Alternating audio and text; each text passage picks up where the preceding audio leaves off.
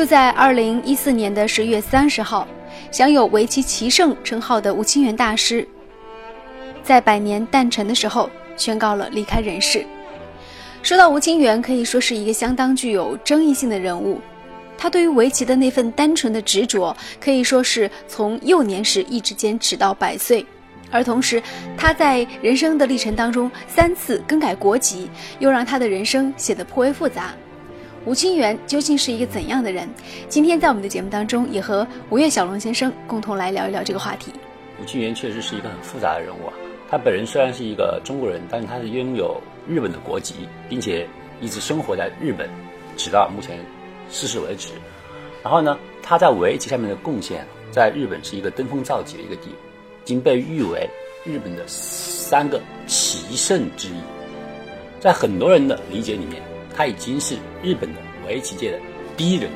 而实际上呢，吴清源他是一个很复杂的人，因为他生存那个年代很复杂，主要是他在二战时期，正是中日交战最为激烈的时候。那么吴清源本人。对于文学、对于艺术的追求，我们现在看起来似乎是无可厚非的。但是他在那个特殊的年代的时候呢，他做出的选择有与众不同之处。比方说，我们大家知道京剧大师梅兰芳蓄须，就是说当时梅兰芳的表演，日本人是很钦佩。在中日战争的时候，他们邀请梅兰芳去表演，可是梅兰芳他做出来一个决定，他开始留胡子了。嗯，蓄须明志。对对对。那么这个问题呢，就告诉了我们，所谓的艺术追求和整个民族的之间的矛盾，甚至和战争，到底有没有关联？梅兰芳给出了我们一个答案，而吴清源给出了我们另外一个答案。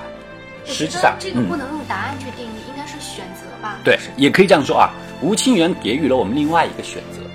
很多时候我们说啊，世事后人自有评论，对不对？我们只谈吴清源当时的选择是什么样的。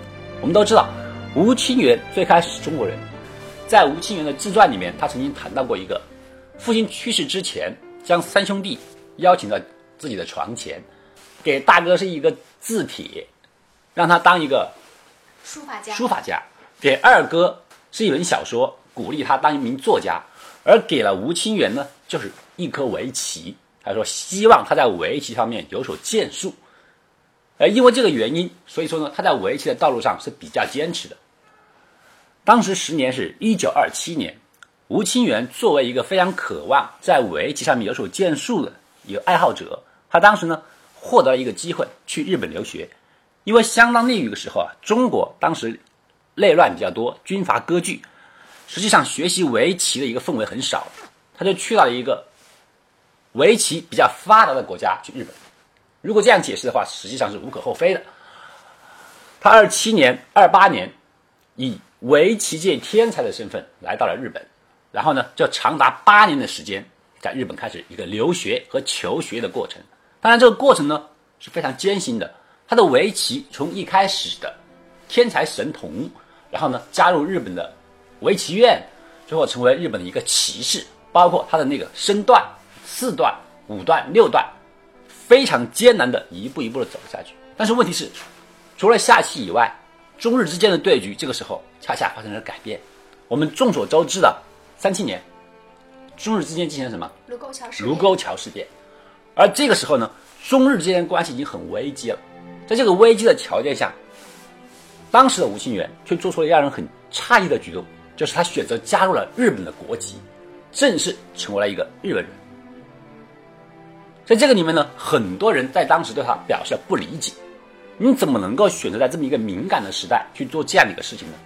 我们从吴清源的个人自传里面可以了解到，他最大的原因还是因为围棋，他希望得到一个稳定的一个围棋的一个学习环境。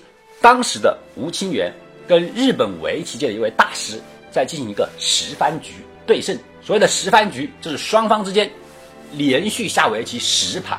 然后最后直接得出最后谁谁最厉害，而在那个时间段里面，吴清源实际上一直是领先。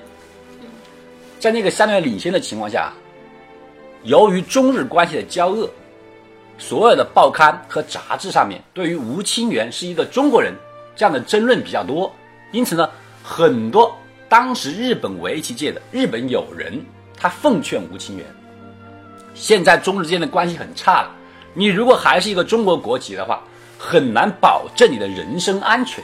你是否应该考虑一下转换国籍？哎，就说在这个很恰当的时刻，给他提到了这样一个要求。吴清源本人呢，他也曾经犹豫过，在自传里面曾经说过，他说在这个敏感时期，如果我加入日本国籍，是否会沦落到一个骂名？但是呢，一个日本友人对他一句话，让他彻底的。放下了所有的担忧，他怎么说的呢？他告诉你的是，他说：“你想一想啊，中国目前的围棋还能够进行下去吗？你的一生都奉献到围棋上面了，你一旦以后就算回到了中国，有人陪你下棋吗？所有高明的棋手都在日本呢。”哎，一句话，彻底的让我们的吴清源下定了决心，加入日本籍。可是加入日本籍也不是那么简单的事儿，你首先必须要放弃中国国籍。于是呢，在中日交战的情况下，他多次前往中国大使馆驻日本的大使馆，要求放弃国籍，加入日本籍。他当时就谈到了，就是说被人冷眼。当时的中国大使馆的成员就问他：“哎，你凭什么在这个关键时期，你要退出我们的中国国籍，竟然要加入敌国国籍？”他们对他进行了。嘲笑、冷嘲热讽，这个国籍很长时间就没有退下来。结果呢，因为日本的强势，在战场上面节节胜利。当时日本的一个很知名的政治家代替他向中国大使馆说了一句话，他说：“我跟你说啊，他加入日本国籍是板上钉钉的事儿，你即便留住他的中国国籍也没有用。”这么一句话之后，哎，中国方面算了。你想当日本人，算他就把国籍给他退了。这是第一次加入日本国籍。用吴清源自己的话来讲，是实际上是人身安全。但是他加入了日本国籍之后，他做的事情，就确实有一点点让人诟病了。首先说，在中日战争最激烈的时间段里面，一九四一年，吴清源作为所谓日本骑士的骑到报国会。来到了我们的中日战场进行劳军，哎，他到了所有的日本人的军营里面，以下棋，还有跟受伤的士兵下指导棋，对他们进行慰问。四二年的时候，吴清源还奉命来到了南京的现在被称为大汉奸汪精卫的伪政府，进行慰问侵华日军。当时就有抗日的爱国人士曾经在。贴出过标语说“杀死大汉奸吴清源”这样的标语，而使得当时的伪政府发动了很多人对吴清源进行了一个保护。同时啊，溥仪在满洲成立了一个伪满帝国的时候，吴清源也作为了一个所谓的中日友好代表团，到了满洲跟溥仪下棋。哎。我们如果说他加入了日本国籍的原因是为了生存的话，那么他现在做的事情，仍然把它简单的理解为生存的话，我觉得，这对于一个所谓的文化大师、一个棋艺大师来讲是一种侮辱。你的大脑里面能够想象出黑白棋子如此奔放、如此诡异的对弈，难道你就想不出来这个人世当中最简单一个道理吗？你代表着一个。残杀自己国家的一个敌国，去慰问敌国士兵，鼓励他们继续抗战吗？他一生之内三次改变国籍，第二次的时间是什么时候呢？在中日战争结束以后，日本已经宣布了无条件投降，在那个时间段，在日本的所谓的华人，终于能够挺直腰板了，于是呢。在吴清源个人的自传里面谈到了一个故事，就是说啊，有一个华侨，原来是没跟他说什么的华侨，忽然冲入他的家里面，跟他说：“不行，你不能再当日本人了，你必须重新回来当我们的中国人。”就把他直接带到了一个当地的日本的派出所，没有经过他出面，把他的日本国籍给取消了。他觉得非常惊讶。他说：“哎，怎么回事儿？我什么手续都没有办呢？”当时这位日本华日本的华侨去了派出所之后，就说：“吴清源要退出日本国籍。”日本的派出所的职员说：“那怎么行啊？本人没来呀。”据说那个华侨拍了桌子，狠狠地说道：“你们现在是战败国，你们还有什么要求？立刻给我退出！”于是对方就这样糊里糊涂的将我们的当时的吴清源同志啊，已经是日本人了，他当时还结婚了，还有一个日本老婆，把他和他老婆两个人的日本国籍统统取消了。而这个时候呢，当时交给了吴清源一个什么临时的中华民国的护照，是个临时护照。说这个时候，哎，你是我们的那中华民国的人啦，是这个意思。一九七九年的时候，吴清源再一次加入了日本国籍。这一次加入日本国籍，据他自己的自述是这样：他说他本人并不是很情愿，但是呢，他在日本啊，跟自己的日本妻子啊，下面有三个孩子。他说：“这三个孩子在日本的生活啊，受到了歧视，因为他自己不是日本人的原因，包括他的孩子去考试的时候，都要跟普通的日本学生呢要分开对待，受到了歧视。于是呢，他觉得为了自己孩子的未来着想，他也不能够继续这样左右摇摆下去了。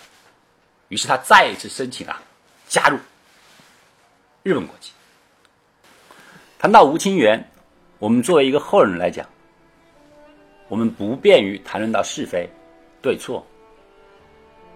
那么，现在这里我们最后引用吴清源的一段话，希望能够尽多的还原这个人当时他的想法。当时在吴清源加入日本国籍，看到中日之间一片抗战、一片血海的时候，他也有沉思。曾经南京大屠杀捷报传到日本的时候。吴清源作为所有的人都在一片狂欢当中的时候，他自己说道：“他走到窗边，沉默了两个小时。我不知道他那个时候想到了什么，但是他在最后一篇文章里面曾经谈到过这么一句话：作为一名棋手，我希望日中之间的战争就像围棋的棋风是一样的，兵刃相见，战斗是激烈的，但是。”战争的目的应该是和平。我祈求战争的结果是尽可能的把两国的损失降到最低。国与国之间不要像下棋一样过于的争夺利益，而忘记了大局。首先，你不要忘记了对局的目的，这一点是很重要。无论是进攻方还是防守方。都应该认真的审时度势，要全面的去考虑大局，赶快的舍弃小节，而回到正常的道路上去。从这句话里面，其实我们已经能够感觉到，吴清源本人，他既是一个非常复杂的人，同时呢，又是一个很简单的人。他有一个复杂的人生，他把他的人生全部。简化为一个棋盘，在他的棋盘里面，没有对错，没有国界，没有你我，也没有中日，只有棋子、黑白和理论。